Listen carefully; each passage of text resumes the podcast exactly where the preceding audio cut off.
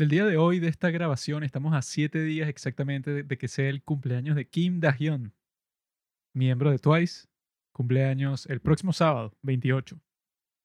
Vamos a hacer una fiesta aquí en la sede de los Padres del Cine. Vamos a invitar a toda la gente relevante del mundo de los K-dramas y del K-pop, porque eso al fin y al cabo es lo mismo. Todo está conectado al fin porque todo es el entretenimiento coreano, todo es lo mismo. Entonces, si ustedes quieren venir aquí a Caracas, Venezuela, a hacer nuestra fiesta por el cumpleaños, que será llevada a cabo no solo aquí, sino en muchas partes de Latinoamérica y el resto del mundo. Están, invitados. Ah, Todos los que influencers, tantos que influencers que hay en Latinoamérica están aquí y vamos a hacer una celebración en cada una de las sucursales de los padres del cine internacional. Así que bueno, prepárense, va a ser un gran evento. Van a llegarse, bueno, muchas mujeres coreanas. Así que bueno, esta es su oportunidad. LPCI, los Padres del Cine Internacional. Parece una enfermedad de transmisión sexual. Sigo una cuenta que se llama Dahyun. No, mentira, sí. Dahyun Chile, creo. Y las chicas, bueno, porque supongo que son mujeres, van a hacer una fiesta de cumpleaños para Dahyun en Chile. Y tienes que llenar un formulario y tal, y que sí, yo voy a ir, y es, eh, no sé, que sí, con tus datos, y que he sido fan desde este año y tal, y me, ella es mi, es mi preferida por tal y tal razón, y te van a dar, no sé, que sí, un paquete de cosas de Twice cuando llegue. La convención del cringe. Lo cual me parece una gran idea, y que va a ser en Chile, en México, en todos los países de, Latino, de Latinoamérica, pero en este, en Venezuela, yo no he visto que exista algo así, entonces si no existe, habrá que crearlo. Lléguense para la Universidad Central de Venezuela el martes en la mañana y ahí van a recibir su paquete con los afiches. Puede ser eso, puede, o sea, etcétera. una bolsa así con puras fotos de Dahyun, que no es mi preferida de Twice, pero es un grupo. Uno tiene que ser solidario con todos los miembros del grupo para Esa es la ser feliz. favorita pues. de Boric. No, ves que tú no, no estás informado. Boric posó, fue con una foto de la tipa esa Jong Jong que cambió. Ella antes era flaca, ahora es gorda. Cosas de la vida. El día de hoy vamos a hablar sobre una serie que se llama 39, una serie que es una gran tragedia humana, Mm. muy humana.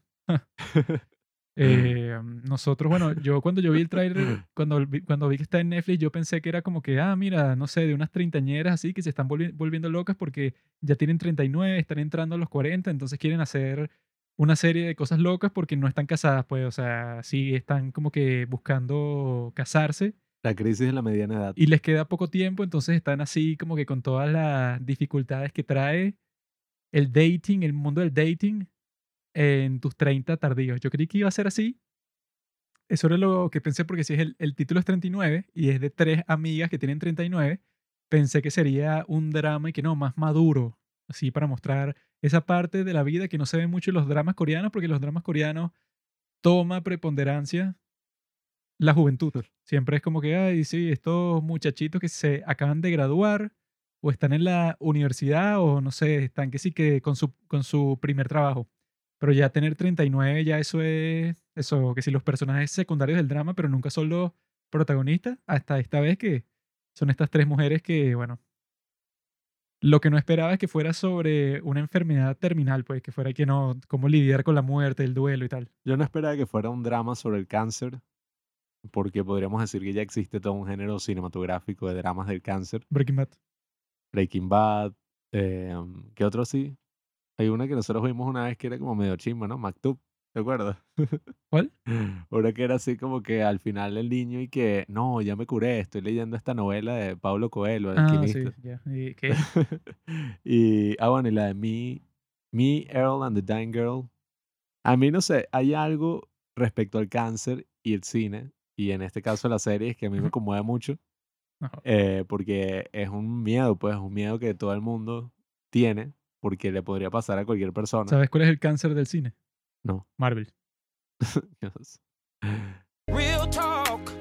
Bueno, entonces nada, yo de verdad no me esperaba que fuera así, menos que fuera una especie de drama más sencillo, más simple, porque son 12 episodios en Netflix y nosotros estábamos acostumbrados, al menos al principio de este camino, de esta travesía por el mundo de los K-drama, a que bueno, en un K-drama pasaban 100 cosas, mil cambios en las historias, un pocotón de personajes, mil plot twists. no, que la mamá de este, que el otro, que cuando nos sentábamos acá a grabar los podcasts, las reseñas al respecto, era difícil resumir Sí, que todo lo que el que pasaba. más se dijo eso fue con Vincenzo. Y es que bueno, esto empieza con un mafioso que mata a una gente en Italia, pero él se tiene que ir a Corea y allá tiene un edificio y él guarda un oro ahí. Pero entonces él tiene que conocer a un montón de gente que vive ahí y los quieren sacar porque hay- una compañía que, y, bueno, puedes contar la historia que sí en 50 minutos. Series como Vincenzo, Itaewon Class, Crash Landing on You. Pero esto se cuenta en 5 segundos. Por eso les voy a hacer una pequeña sinopsis porque en realidad no es como que, y entonces esta tipa, Mm. sino que es que la protagonista que es Chami Cho, así, así se llama, Chami Cho. ajá, Mijo. La tipa es la de Crash Landing on You, una chica muy bonita, 39 años, una, un bombón, como dicen. La tipa tiene do- dos amigas, ella es la protagonista de la serie, entonces tiene una clínica de dermatología y lo que vemos de ella al principio es que le está diciendo a todo el mundo que se va a los Estados Unidos porque se va a tomar un año sabático y está buscando a alguien que le cuide la clínica mientras tanto, que atienda a sus pacientes mientras tanto y no, y no, no encuentra a nadie, es un proceso un poco lento y eso. Y entonces vemos cómo interactúa con sus dos mejores amigas, que las tres tienen 39 años. Está esa que es la que nos revelan, creo que en el, cap- en el capítulo 2 o 3, que es, la- que es la que sufre de un cáncer terminal así, pero terrible. Cáncer de Chayon. ¿Cómo es? Cáncer de páncreas, estadio 4. Sí, que es fase 4. Changyong, que esa es la que tiene el pelo corto así, que es la misma de Hospital Playlist, que esa vimos el primer capítulo, pero no nos gustó. Y la otra que no la he visto en ninguna serie hasta el momento y no sé cómo se llama por- porque es el personaje menos importante de las tres, Mm. que es la que vive con su madre y tiene un trabajo ahí de una tienda de maquillaje y conoce a un tipo muy sexy ahí de un bar que se llama Chinatown. Entonces están estas tres amigas y entonces yo, eso, yo al, yo al principio pensé que, ah, bueno, claro, las tres amigas que van a ir, no sé, que sea discotecas y tal, porque están buscando hombres y eso, y tienen muchísima experiencia, porque si tienes 39 años y no te has casado, bueno, ellas se ve que siempre hacen referencia así que, no, el novio que yo tuve hace un tiempo, o sea, ellas tienen como que experiencias amorosas por doquier, tienen muchísimas. Y te va mostrando al principio del drama como que Chami Cho, ¿verdad? Su drama principal, su conflicto es que ella es adoptada. O sea, ella fue adoptada como a los nueve años, creo, 10 años. Y entonces ella tiene un gran trauma porque, bueno, eso pasa siempre cuando te ponen a una persona que fue adoptada en una serie o en una película que siempre llega el punto en donde quieren conocer a su padre biológico o a su madre biológica, entonces se ponen a buscarlo porque se sienten como que aislados del resto de la gente. Entonces ella como que siempre tiene ese trauma ahí y poco a poco te van desarrollando que ella va con sus amigas al orfanato en donde ella vivía y ahí es que conoce a este tipo que era profesor de inglés ahí, pero que también es dermatólogo casualmente y rápidamente tiene sexo con él. Y que coño, esta serie es como que actual, pues, o sea, porque los que hay drama nor- normalmente para que un personaje tenga sexo con otro, bueno, pueden pasar esos los 16 capítulos completicos. Me da risa que nosotros y oye, se nota que son tipas experimentadas, porque mira, no le importó acostarse de una con esto. ¿no? Y que cuando se acostó con él y, ta- y tal, no fue así un drama y que no, bueno, ahora tú y yo somos, sino que la tipa fue y que, bueno, nos divertimos hoy, tú y yo y eso, pero tampoco es que ahora vamos a ser novios ni nada. Y, chao. Cuando el tipo sí estaba y que, bueno, esto fue que sí lo mejor que me ha pasado porque yo estaba, eso, yo pensé que, no sé, que tú te veías que sí enamorado de mí ya, una cuestión así. Ella, eso, como que está así despreocupada por la vida, pero también aprendemos que la razón por la que ella se quiere ir de Corea por un tiempo, eso, y que para jugar golf en los Estados Unidos, es porque ella tiene que unos ataques de pánico que le están dando. O sea, la pone que está conversando con su psiquiatra, entonces le dicen y que no, sí, estos ataques que me dan de vez en cuando, no sé qué hacer y me siento terrible y eso. Entonces, en ese contexto que ella está conversando con todo el mundo, diciéndole a todo el mundo y que se va para Estados Unidos, y todos le dicen y que para qué te vas para Estados Unidos para jugar golf, les, par- les parece muy raro porque una persona que se tome un año del trabajo y que sí, bueno, me voy a jugar golf en los Estados Unidos y no da ninguna otra razón es extraño porque la razón real es esa, pues, o sea, que le están dando unos ataques melancólicos así, pues. Está como la chingo amiga. Sí, como... Ay. Como la de Instagram que tiene un trauma ahí con Corea, entonces siempre se devuelve a México. Pero ella entonces, cuando está en esa, las tres se van a hacer un, cheque, un chequeo médico en la clínica, sí, pero completo, 100% y que súper caro y todo, porque se, están haciendo que si todos los exámenes posibles. Y ahí descubren que, bueno, que esa Chan Young tenía cáncer de páncreas, pero así, pues, o sea, que le dicen y que, mira, te quedan seis meses sin tratamiento y un año con tratamiento. Y como también pasa en Breaking Bad, que cuando le dicen a Walter que tiene cáncer, él dice, bueno, yo prefiero no hacerme ningún tratamiento porque lo que yo he visto de las personas que tienen cáncer y se hacen tratamientos que sufren más de lo que ganan, pues, o sea, no vale la pena en lo absoluto. Entonces ella decide inmediatamente que no se va a hacer tratamiento y el resto de la serie es que, claro, o sea, todo el mundo, tanto sus amigos como sus padres, como toda la gente que la conoce a ella, tiene que eh, procesar eso poco a poco. Tiene que procesar que ella, que con 39 años, nadie se esperaba que se iba a morir y ella tiene una relación con un tipo que es casado, pero que es un matrimonio sin amor, pues, o sea, que están casados solo por conveniencia. Y ella tiene que hacer la tarea súper difícil de eso, pues que tiene que equilibrar con toda la gente qué es lo que va a hacer, porque solo le quedan seis meses de vida. Y el resto de la serie es que ella tiene una lista de cosas que quiere hacer eh, y que no son cosas para ella, sino que son cosas para los demás. Porque este es un personaje como que muy, digamos, humilde o que no tiene como que un ego muy grande, porque es su muerte, pero ella se preocupa por los otros en vez de estar como que en una melancolía porque se va a morir.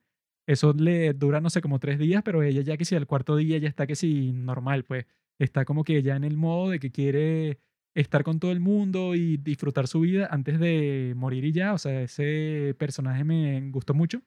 Pero eso, el resto de la serie, como estábamos diciendo, no cambia mucho las cosas que pasan. Pues, o sea, no es mucha intriga, no es nada. O sea, ya si tú ves los dos primeros capítulos, básicamente te dicen desde el principio qué es lo que va a pasar. O sea, que bueno, estos van a desarrollar su relación, Chami Cho con el tipo que tiene sexo al principio, esta otra con el tipo que conoce en el bar, que queda cerca de su casa, y la otra tiene cáncer. O sea, eso ya te lo dicen que si en los primeros tres capítulos ya sabes todo, y el resto de la serie lo que pasa es desarrollar eso y ya, pues, o sea, digamos que no hay ninguna sorpresa para nada.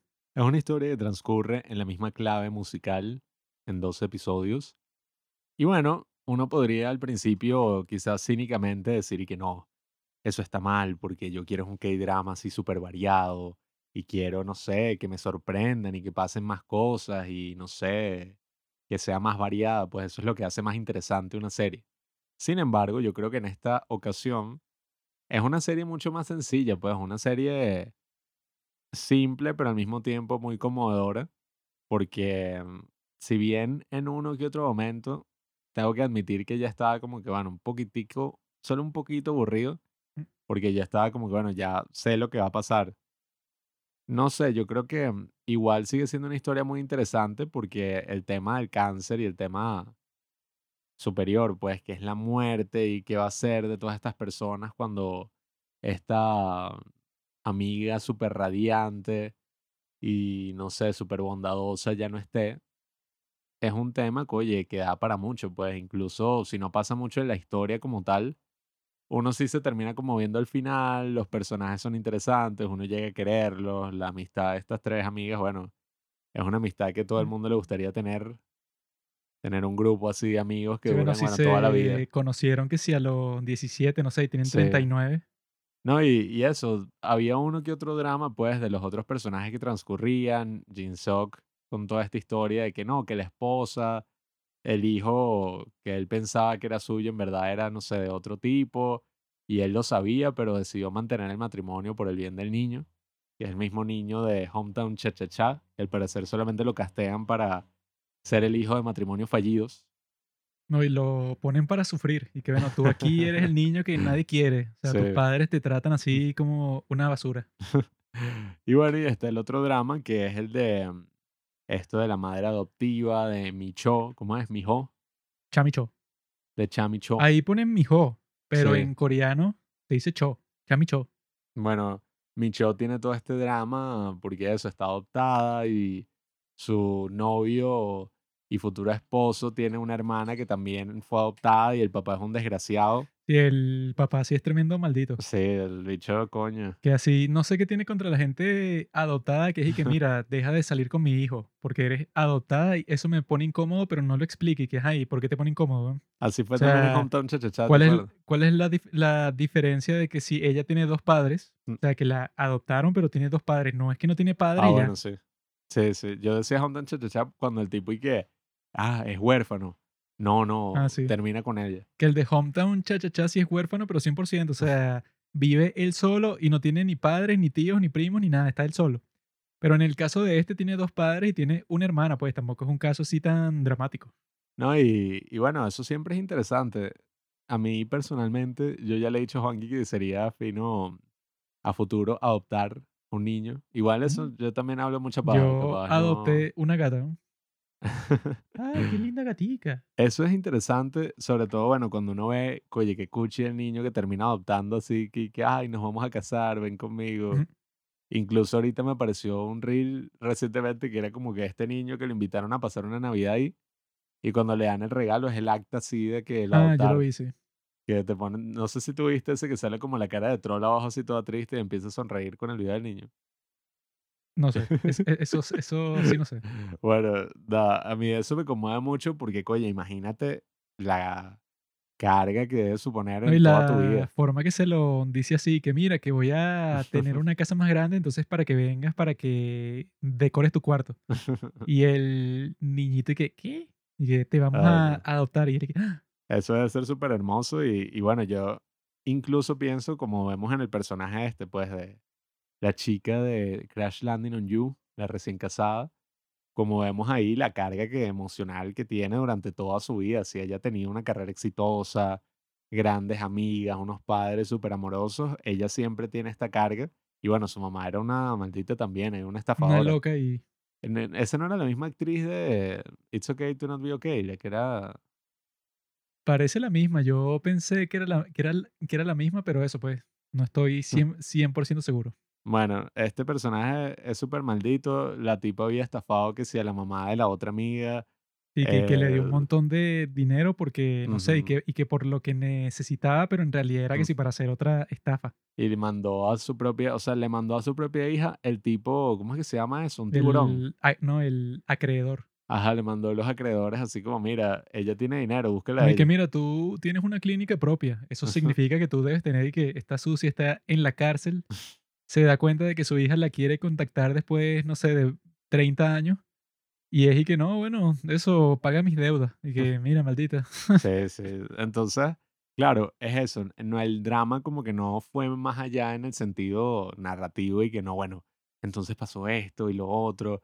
Y no sé, ¿sabes? No es como estos mil, Reply 1988 que bueno. Bueno, es que este yo creo que sufrió un poquito de falta de creatividad. O sea, sí, sí me gustó sobre todo los personajes, que sí estaban bastante bien escritos y todos ten- tenían su arco de personaje y su drama y su historia y tal. Todos tenían algo así muy profundo que tenían que resolver durante el drama. Sobre todo toda esa parte de que la hermana del tipo que era el novio de Chami Cho, el otro dermatólogo, ella tenía un trauma gigante porque su padre adoptivo la desheredó y le dijo que sí, que todas las cosas que ella había logrado en toda su vida y que no, eso fue gracias a mí. O sea, tú lograste tocar piano bien, lograste ir a la escuela esa de música de los Estados Unidos, Juilliard. Juilliard, lograste un montón de cosas, pero eso no fue por ti, pues, o sea, tú no hiciste nada. Todo lo hice yo porque yo lo pagué. Y no fue que él le dijo eso a ella ya, sino que ella como que lo internalizó y comprendió que sí era así, pues, o sea, fue como que le lavó el cerebro con un psicoterror ahí. Todos tienen así como que eso, sus grandes conflictos y todos los actores son bas- bastante buenos, sobre todo la que le da cáncer, pues, porque ella sí es la que tiene que llevar todo el peso de, de la serie, porque ella es la que todo el mundo le presta atención, porque todos están viviendo para ella, o sea, todos los personajes deciden que van a vivir para ella. El tipo con el que ella estaba saliendo fue que, bueno, me divorcio y quiero vivir contigo y me quiero casar contigo antes de que, de que, de que te muera. Y esta Chami Cho fue que, bueno, yo me iba a ir para los Estados Unidos, pero ya no me voy a ir, sino que voy a usar todo mi dinero, que ya como que tenía montañas de dinero, porque las cosas que decía para hacer las actividades y que no, pero nos podemos ir de viaje todas, o yo compro una casa y tú vives conmigo en tal parte. O sea, daba como que puras opciones así, como si le sobrara el dinero. Entonces ella cuando se da cuenta de que su mejor amiga, eso, está al borde de la muerte, ella dice que, ah, bueno, no me voy para los Estados Unidos, sino que voy a intentar que tú tengas la mejor vida del mundo y que seas la enferma terminal más feliz de todo el, de todo el planeta. Y que ahí tenemos esa escena súper épica, así que dejó el pastel para la madre de ella, de la enferma. eh, um, se quedó en la tienda porque ella cuando lo iba a ir a buscar le dieron unos dolores súper fuertes y se tuvo que ir para la clínica. Entonces ese era el día del cumpleaños de su madre. Ella le ordenó un pastel así, pero súper especial y que de té verde y tal. Se veía Y buenísimo. no pudo ir a buscarlo porque cerraron la tienda porque ella llegó muy tarde, por eso que le dio. Entonces fue que no, bueno, vamos a partir el vidrio con un ladrillo porque eso, porque tú lo necesitas y así me pongan a pagarlo o así vaya presa, como que yo te voy a hacer todo lo que tú quieras porque yo sé que ya tú estás en una situación que nadie esperaba que tú estuvieras, porque eso lo dicen un montón de veces, que es y que, bueno, todas teníamos 39, nadie estaba esperando ningún cáncer terminal, pues eso no te da cuando tienes 39, o sea, es un caso bastante excepcional. Todas esperaban envejecer juntas así. Y esa es como la gran tragedia, pues, que ella dice y que, oye, yo soñaba con que envejeciéramos juntas, en que pasáramos todas estas Sí, o sea, no, es experiencias. que ella se ve que tenían un montón de planes porque decían y que no, claro, el viaje que nosotros planeamos hacer, que si para tal país, pero cuando pasó eso, todo el mundo, todas las personas que la rodeaban como que, sus- como que suspendieron su vida y al mismo tiempo a través de ella se daban cuenta de que eran las cosas importantes, porque si ya tienes 39, se ve que todas ellas están buscando casarse lo más pronto posible y que incluso la madre de la otra amiga se lo dice, como que, "Ah, bueno, tú, ti- tú ti- tienes 39 y ya yo estaba guardando este dinero para que tú te casaras. O sea, cuando tú te casaras, yo te iba a dar este, este dinero que eran ni que 50 millones de wones. Yo los tenía preparados solo para eso, pero como no sé cuándo te vas a casar, te lo doy de una. O sea, eso, pues tienen como que la presión social.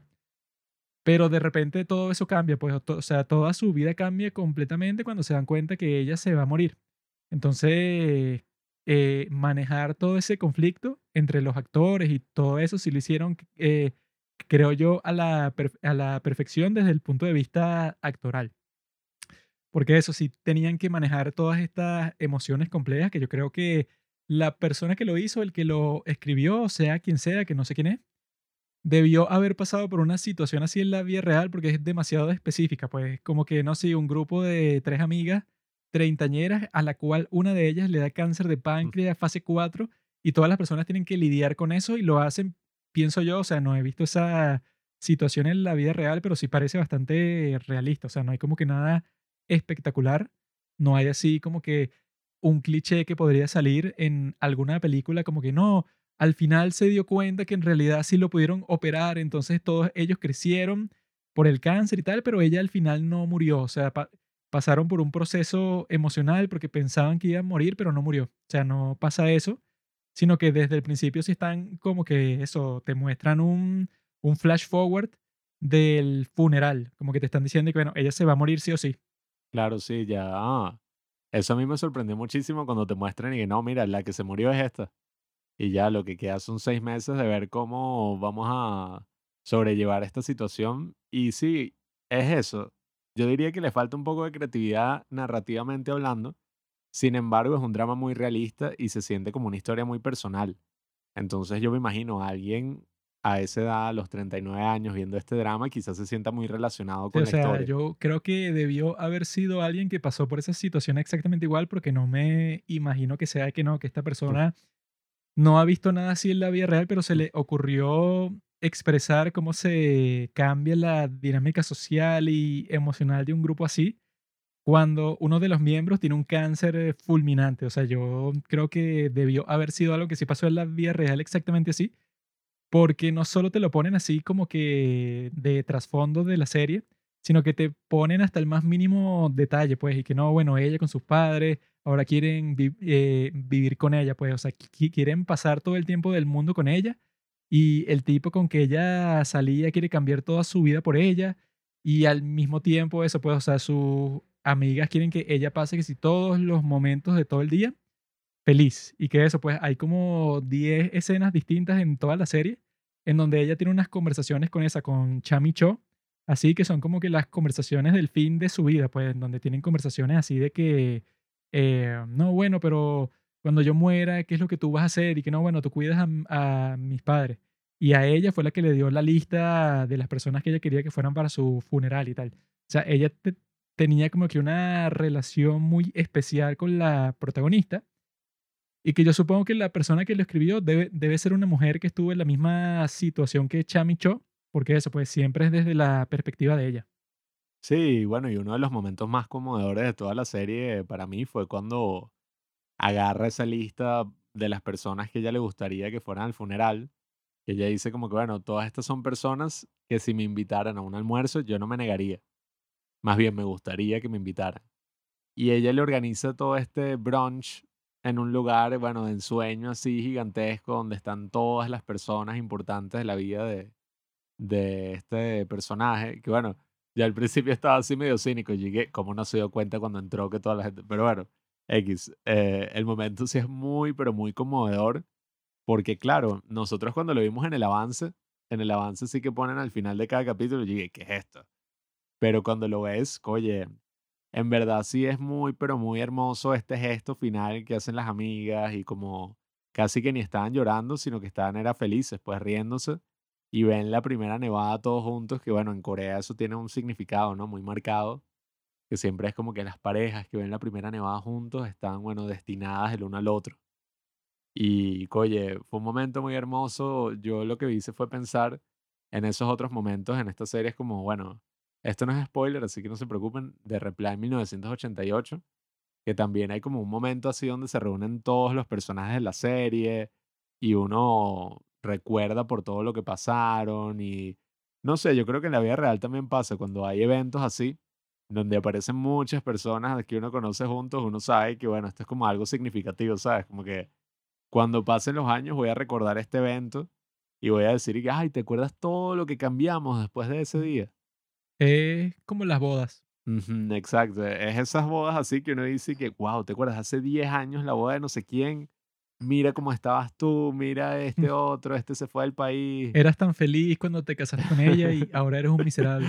Ese es nuestro caso siempre. Pero sí, yo creo que eso, que mm, también me gusta mucho, no quiero sacar mucho mi lado feminista por acá, pero es muy interesante como me imagino que esos otros que drama hace ya como una década, ¿no? Diría yo, que he visto varios clips, se concentraban en estas historias más románticas desde la perspectiva del hombre, como que estas historias clásicas de telenovela de, ay, el hombre y la mujer están enamorados y el hombre hace toda esta travesía para conseguir a la chica y todo este tipo de historias que ya se han vuelto, bueno, mega super cliché. Pero viendo esta historia, tú te das cuenta de cómo eso poco a poco ha ido cambiando, ¿no? Y ahora este K-drama tiene que ser una perspectiva completamente femenina.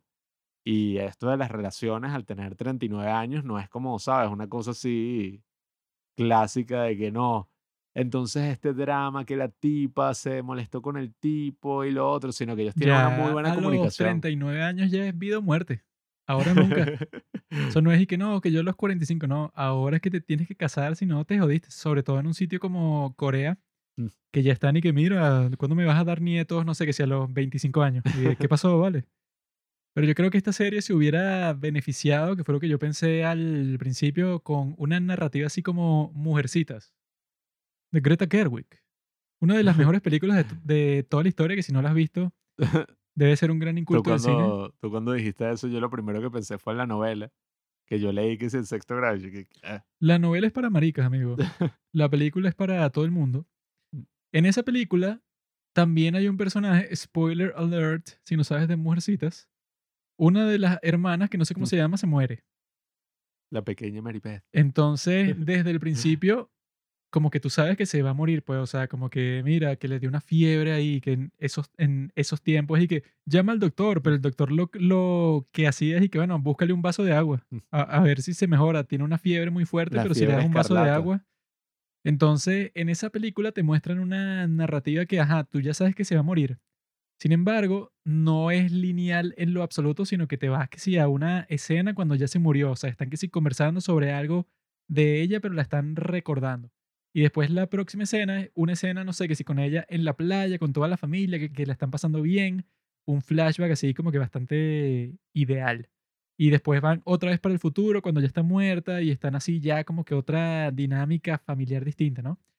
Y eso hace que tú puedas disfrutar de la narrativa y de los personajes y de las actuaciones, de todo eso, sin estar esperando nada, porque en esta serie sí hay partes que se vuelven un poco tediosa, porque como es lineal, llega un punto que es como que, ah, ok, ya sé que se va a morir, ya sé que Chamicho ajá, tiene este novio que también es dermatólogo, ya sé que la otra va a terminar con el tipo ese de- del bar de Chinatown, que, que antes era y que chef de hotel y eso.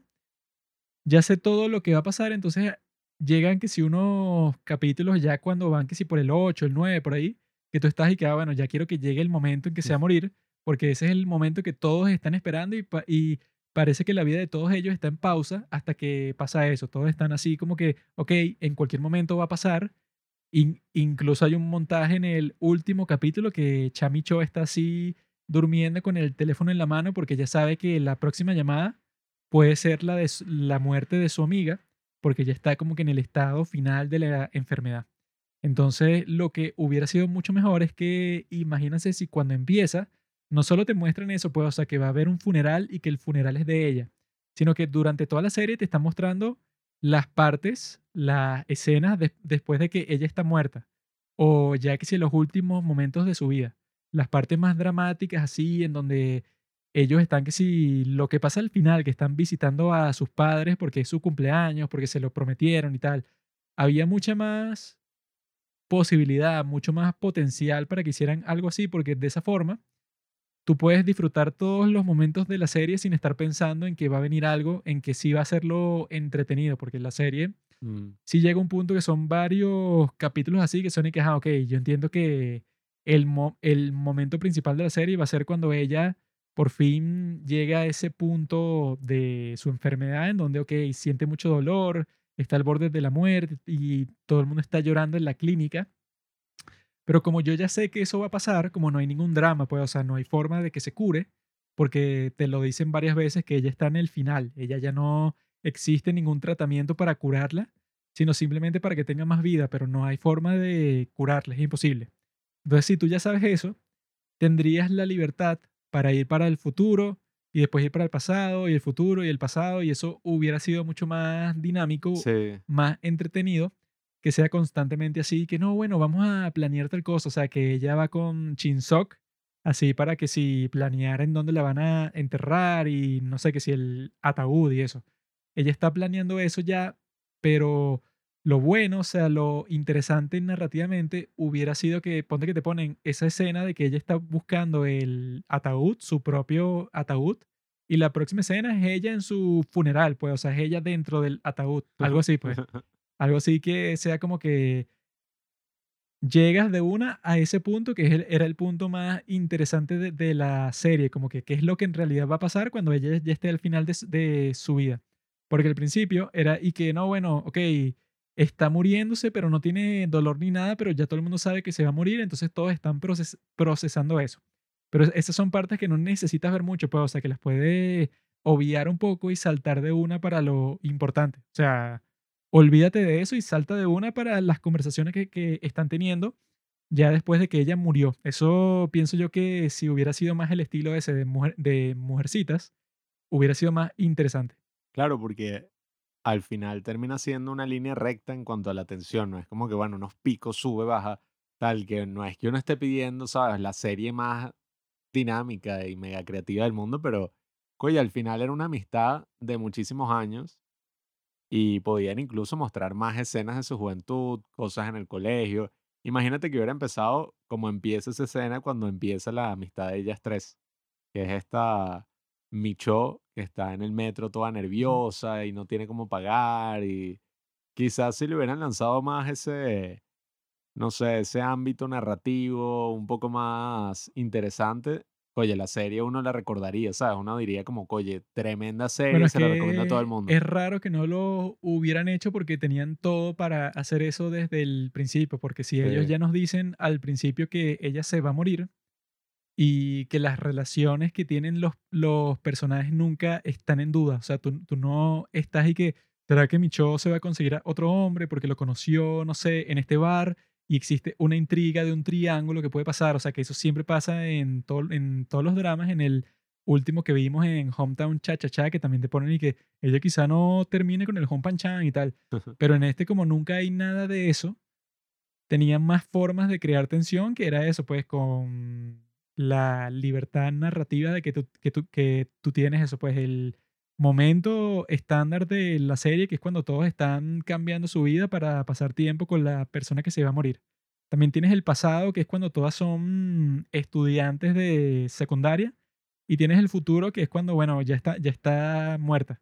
Entonces, en todos los capítulos tú tenías como que todas las posibilidades para estar saltando constantemente entre las tres líneas de tiempo, pero no lo hacen, pues, o sea, que si en un capítulo te ponen que sí que, ay, así, no sé, esto era lo que ellas hacían cuando eran jóvenes, que si en un karaoke y tal. Y en el futuro ellas también lo hacen, pues, o sea, no sé, siguen cantando las mismas canciones.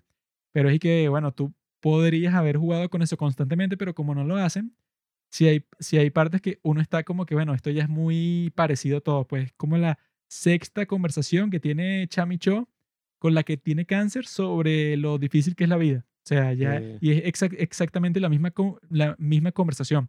Entonces es como que, bueno, ya, o sea, pasen a otra cosa distinta. Es como muy light la forma en que lo hacen y yo no me quiero poner así muy maldito, pero ya llega una parte que yo sí estaba de que coño, ay, ¿cuándo se va a morir? Mm. Que yo y que, ay, ¿cómo va a ser la muerte? ¿Cómo lo van a mostrar? Porque no es por nada, sí me conmovió mucho el final y me conmovió mucho el último capítulo. Eh, incluso el momento este en que los papás están viendo la actuación que ella hizo en el cine, eso yo dije, wow, o sea, qué fuerte. Pero al mismo tiempo yo ya llegué a un punto, sobre todo eso, en el penúltimo capítulo y en el último, que yo dije, bueno, ya, o sea, esta tipa, no, entonces ahora voy a planear que cuando yo me muera esto y lo otro, o sea, Bueno, es que cuando pasa eso, pasa lo mismo que cuando las películas se basan completamente, se fundamentan en un plot twist. Mm, O sea, que, que es que el momento más sorprendente va a ser el plot twist. Y es que, ajá, y después de eso, ¿qué? Y antes de eso, yo estaba viendo toda la, la película, no porque la disfrutaba como la película en sí, por lo que estaba pasando, sino porque estaba esperando el gran momento del plot twist, que es lo que eh, pasa que si con Stalker de Park Chan-wook, que es que, bueno, todo lo que pasa antes y después del plot twist es como que todo es para el plot twist, para que sea Stalker, sorprendente. Stalker. Cuando dijiste Stalker, dije, este maldito que habla de Tarkovsky. No, no, la de. Chan-wook, o sea, que eso puede, o sea, que Sí. en esta es, y que bueno, claro, el momento de la muerte es el más importante, entonces todo es como que para llegar ahí, y cuando llegan ahí es cuando pasan todas esas cosas que es como que, ajá, que ellos van a, los que quedan vivos, van a visitar todos a los padres de la que se murió, así, eso pues, por la promesa que le hicieron de ir a, ir a, vis- a visitarlos en su cumpleaños, porque no tienen más hijos y darle que si unos regalos caros y tal. Entonces todos van a eso, pero eso pudo haber pasado fácilmente que si en el capítulo 5, por ejemplo. Porque no tienes por qué eh, estar obligado, o sea, que sea necesario a que la línea de tiempo sea lineal, sino que puede ser fácilmente de que, bueno, tú tienes toda la trama y a nosotros nos interesa todo lo que pase, pero no hay ninguna razón para que sea una secuencia. O sea, no hay ninguna Sí. razón. Eso bueno, lo de los plot twists también me pasó con la mierda eso de los sospechosos habituales, que tú al final dices, y bueno, entonces, ¿qué carajo estaba viendo? No Sí, sé. que es que, bueno, ok, él se inventó una cosa que no pasó. Qué loco, ¿no? Sí, pero no sé qué, qué bueno. Pero en este caso es eso, como que mm, yo creo que podían ser mucho más creativos en ese caso, que bueno, si es una historia personal, no lo sé, em, se entiende que sea de esta forma, pero oye, el drama es bueno, pues el drama me gustó, es como ver todo, pero yo creo que si hubiera sido más creativo en ese aspecto narrativo, oye, sería uno de esos K-dramas que yo se lo recomendaría a todo el Sí, mundo. o sea, sí es bueno, pero pudo haber sido espectacular. Así que tú digas, Sí. y coño, aquí, porque sí tenían a unos personajes súper profundos. Y al mismo tiempo, yo creo que la mejor actuación fue esa, pues, la, la de la chica con cáncer, pues, Chan Yong. Que ella era, pro- ella era como una agente de casting, ¿no? Y después se metió actriz, que era su sueño. Sí, o sea, porque yo y que bueno, debe ser bien difícil que tú te pongas en una en, en un estado así de mente así que, y que no, bueno, tú te vas a morir a los 39 Entonces tienes como que expresar que tú en realidad estás feliz porque todo el mundo te quiere tanto que pausaron sus vidas por ti, pero al mismo tiempo te vas a morir y ya. Entonces es como que un sentimiento, pase lo que pase, va a ser agridulce. O sea, hagan lo que hagan, así sean los mejores padres de la historia o los mejores amigos de la historia, de todas formas va a ser eh, trágico al final. Entonces ella trata de llevarlo de la mejor forma, entonces tú, tú la ves a ella como actriz, como, como trata de expresar eso, y yo creo que lo hace a la perfección, porque eso no dice que, ay, ¿cómo te lo imaginas? Porque es una situación demasiado específica, pues, y que no, tú eres actriz y te vas a morir a los 39, y eso, y todas las personas que te quieren están ahí en ese acto que le hacen en un café, pues, o sea, que cerraron el café para que estén juntos y tal. Pero ella eso, pues, o sea, tenía que reaccionar a eso de cierta forma que sería como que muy complejo ponerse en ese estado de, de mente porque es como que 100% específico así, o sea, no hay como que ninguna otra experiencia que tú vivas en tu vida diaria para saber cómo se siente eso. Esa interpretación es pavosa.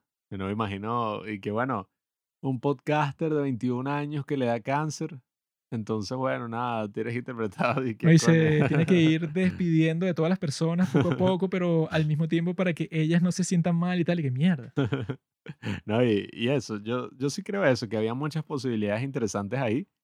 A la larga, bueno, yo creo que es un drama que si tú rondas por los 30 y algo, y sobre todo si eres mujer, Mm. Yo creo que lo ves y estás y que wow, o sea, es buenísimo. Me no, y eso sí, nosotros estamos conscientes de que eso era posible. Yo creo que los mm. tipos que lo hicieron eh, también. Sí. Sin embargo, ellos habrán decidido hacerlo de esta forma porque es más comprensible así. Pues, o sea, si tú quieres comprender simplemente lo que pasa, o sea, que eso al mismo tiempo es una forma de como que desestimar un poco al público. O sea, de decir que si yo lo pongo de una forma como que más confusa, como que pongo presente, futuro, pasado, todo combinado, quizá la gente no lo comprende o no lo disfruta. O sea, que no creo que sea una decisión creativa de las, de las personas que lo hicieron, sino que yo creo que ellos habrán pensado en algo así, pero quizá la gente que lo financia fue que, bueno, si tú haces un desastre narrativo así, lo más probable es que menos gente la vea y obviamente el objetivo es que la mayor cantidad de gente la vea. Claro, sí, es una cosa muy riesgosa que la misma mujercita, yo creo que para más de una ahora sí, ¿qué, carajo es esto? No, yo pienso que esa de mujercitas para un montón de gente habrá sido y que, ay, esta mierda que, ¿no? o sea, como que son jóvenes y después las ponen viejas así que están casadas y después son unas carajitas otra vez, ¿qué es esto? Pero bueno, nada, yo, yo creo que eso, a la larga, creo que no la recomendaría a todo el mundo, porque creo que más de uno la estaría viendo, que si por ejemplo mis padres, que a veces les recomendamos que hay drama y bueno, no tienen paciencia en lo absoluto, entonces no me aburrí. durmieron viendo el primer, el primer capítulo de Moon Lovers, que es ah, la mejor serie de la historia. sí, se durmieron en la, o sea, eran, la, eran como las 3 de la tarde, ni siquiera. Sí, o sea, no, que no, que se lo pusieron a ver las 3 de la mañana. Entonces, nada, yo creo que no se lo recomendaría a el público en general, porque a menos que sea como, bueno, ve el principio y ve el final, porque yo creo que la mitad se pone un poquito aburrido. Pero, no sé, o sea, si ya te gustan los K-drama, y, oye, te llama la atención la historia, todo, sí te lo recomendaría completamente, pues, y sobre todo si tienes 30 y algo. Si, si ya te gustan los dramas coreanos, yo creo que tú de una aprecias bastante todas las actuaciones. Porque si son que si las mejores actuaciones que yo he visto que si en todos los dramas coreanos, porque yo... porque eso, o sea, porque si lo comparas con las demás historias que sí tienen así como que, bueno, este capítulo es de puros chistes, o sea, que es así que no se lo tomen en serio y tal. Pero este, todos los capítulos por lo menos tienen una escena que es y que, ¿cómo te sientes morir? ¿Mm? ¿Cómo te sientes que estás a unos pocos meses de estar seis metros bajo, bajo, tierra? Y que, o sea, eso pues, te ponen como que un montón de circunstancias que para los actores habrán sido muy complejas de interpretar, pero lo hacen excelentemente, pues. No, amiguito, lo mejor es My Mister. Con IU, o perdón, Lee Jiun. Lee Jiun, amigo. No sé por qué le dicen Lee cuando la traducción es como que I, pero en español, bueno, en alfabeto latino le ponen mm. Lee, no sé por qué. Son racistas. Pero, o sea, yo sí pienso eso, pues, o sea, para una persona que ya ha visto un montón de dramas coreanos y ya sabe cómo funciona, sí le gustaría por eso, pues, porque ellos son capaces de apreciar de que así no sea la serie más entretenida del mundo, si puedes ver y que coño, esta de Chami Cho actúa buenísimo, la que tiene cáncer también, y bueno, todos, pues, o sea, todos Sí. sí cumplen su, su papel dentro de todos los personajes distin- distintos que hay, pero si no hay como que ninguna, int- ninguna intriga, pues, o sea, porque si yo le recomendaría esta, eh, o sea, una serie como esta no sería muy fácil y que, bueno, que la viera cualquier persona, pero algo como Vincenzo, o sea, que sí, es que, bueno, esa yo creo que sí engancha casi a cualquiera, porque esa sí, casi que cada escena está pasando algo completamente nuevo, porque eso, la historia es completamente distinta. Es mil veces más dinámica, mil veces así más compleja. Sobre pero todo Vincenzo es como que un abogado de la mafia que también es adoptado y él tiene que ir a Corea y entonces conoce a esta tipa y se enamora de ella, pero al, al al- mismo tiempo unos tipos que tienen una empresa en Corea que ni siquiera es la mafia, lo, lo quieren matar a él y él y él tiene que hacer todo lo posible y perro. O sea, Igual esta serie, bueno, logró acomodarme hasta el punto de que cuando se terminó fui a abrazar a mi gatica y que no, que no te dé cáncer y que no te mueras. Eh, y bueno, espero que no me dé cáncer. Espero que ustedes tampoco les dé cáncer. Y que bueno, nada. Eh, oye, estoy súper emocionado de grabar otro Mm. domingo de drama porque llevamos un tiempito ahí sin sacar. Y bueno, yo estoy convenciendo a Juan que vamos a ver porque hay algunas películas coreanas que han recomendado en los comentarios que yo quiero ver. aburrido. No, se ven, bueno, se ven, No, pero... se ven fuertes. Eso, o sea, yo creo que esta serie también al mismo tiempo sería un poco peligrosa emocionalmente para ciertas personas, así porque es como que mucha más cruda que otras. O sea, porque hay otras series que quizá también lidian con el tema de la muerte, pero no durante toda la serie, pues. Capaz en alguna otra serie te ponen así como que no, el, no sé, el papá de este personaje está al borde de la muerte cuando tiene, no sé, setenta y pico de años pero que te pongan que no, que en realidad tú te puedes morir así a los 39 y que sea una sorpresa completa y que tienes que ver cómo lidias con eso porque eso no hay una solución para nada, no hay ninguna respuesta que tú, que tú puedas dar ni para sentirte cómodo, pues, o sea, así como que de confort, así como que, ay, me reconforta que mis amigos, no, o sea, te mueres y ya.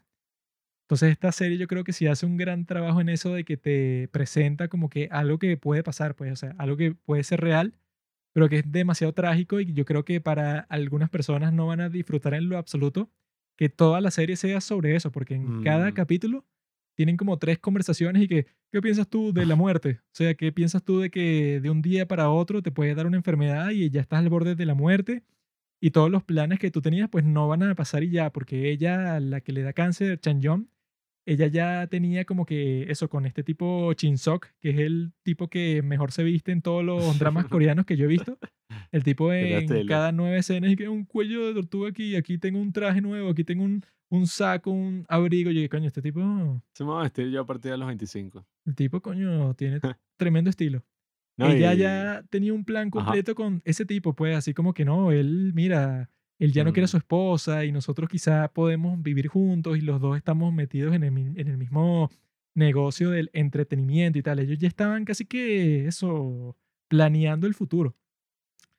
Y cuando les lanzan eso encima, o sea que sí es interesante actoralmente para todos esos actores ver cómo pueden reaccionar a una noticia así, o sea, porque no es como que digamos que en otra situación actoral quizá tú te puedes imaginar más fácilmente algo que pasa porque está como que más cercano a tu realidad.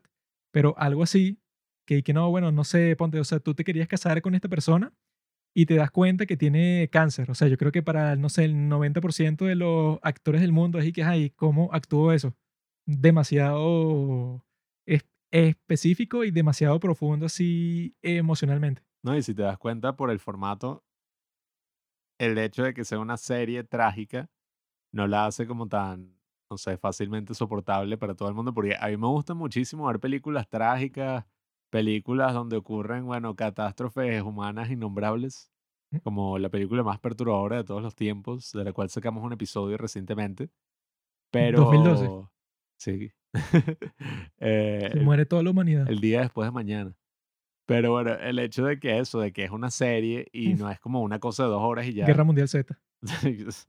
que es algo que, ajá, el formato de los K-drama usualmente cuando lleva una serie como Hometown Cha Cha Cha, por el- ponerles un ejemplo reciente, yo cada vez que lo veía era como, ay, finalmente, Mm. me voy a desconectar de esta existencia de mierda para meterme en este mundo feliz. Sí, es así, Es eso pues así como algo que sí. reconfortante, pero este no es reconfortante en lo Sí, absoluto. Este este es y que, y que enfrenta tu mortalidad Sí, este y era que como tú puedes morir en cualquier momento. Y que claro, a mí me encantan ese tipo de películas que son así, pero bueno, esta no es una película, esta es una serie de 12 episodios, entonces bueno, igual a mí me gustó. Yo digo que bueno, ¿Cuál fue tu para escena preferida, sencilla. amigo? Oye, esas dos, diría yo, eso de, ya las dije, pues, la del, la del brunch y la de que está viendo la cosa en el cine. Mi escena preferida es cuando Chan Yong da su discurso, cuando tiene a todas las personas ahí, porque ella dice así que no, bueno, si me hubieran dicho que todas las personas que yo iba a invitar para mi funeral iban a estar aquí, hubiera preparado un discurso, pero lo, lo que tengo para decir es que, bueno, gracias por venir, eh, yo tuve una buena vida y bueno, o sea, voy a vivir que si la mitad del tiempo que tiene la gente como esperanza de vida, pero yo de todas formas fui feliz. Y que eso, pues un discurso bastante simple, eh, improvisado de esa forma, pero la manera en que la actriz lo expresa se siente como que totalmente genuino. O sea, como que ella en realidad sí tenía en mente como que, coño, esto le pasó a una persona real, porque eso, si yo pienso que para el tipo que la escribió para que la dirigió, si se pone a conversar con los actores y le cuenta todas sus experiencias personales de algo que le pasó a él en la vida real, tiene sentido que las actuaciones sean tan buenas. O sea, no me imagino que sea y que no, una historia que él se le ocurrió ya. Sí, o sea, bueno, incluso si no le pasó a él personalmente, su amiga o amigo que se moría de cáncer, debe ser una historia cercana que vivió o que escuchó o algo así, porque es eso, ese momento de ese discurso es tan genuino y tan realista que no es así como que, ay, ella dio un discurso súper Sí, o sea, conmovedor. no es así cursi que Sí, a ti, mamá, esa vez que tú me alimentaste cuando yo estaba enferma y, y tú, papá, esa vez que fuimos a ver el partido de béisbol, o sea, ay, no no. hubo nada así, bueno, como Hitch, que la vimos hace poco para nuestro capítulo sobre las mejores películas de amor de la historia, esa de Hitch con Will Smith, que sí es y que bueno, eso, pues todos los personajes es bastante cursi, que tienen como que un discurso preparado para todas las situaciones de su vida. Pero en esta sí lo ponen más real porque, y que bueno, eso pues, o sea, ¿qué discurso vas a tener preparado cuando te están haciendo casi que un funeral en vida? Pues, o sea, es así totalmente inesperado. Sí, bueno, y, y eso de cómo la sorprenden así poco a poco, como van apareciendo todos, bueno, eso fue súper hermoso. Y bueno, todas esas historias que sí suelen pasar en la vida real, cuando, no sé, los amigos se ponen de acuerdo para darle una sorpresa a un paciente terminal o cosas así, bueno, eso siempre lo conmueve a uno. Y sí, yo creo que esta fue, esta fue mi escena favorita junto con eso, de los padres viéndola en el cine cuando ya Coya había fallecido, por ahí es que tú te das cuenta, como, oye, qué Bueno, bola. y cuando le dejó un video a Chamicho Sí, y que no, que le dijo a la otra amiga que mándale esto cuando tú veas que ella la está pasando mal. Y eso sí, debe ser bastante potente y que eso, tu mejor amiga que se murió te dejó un video para después de su muerte.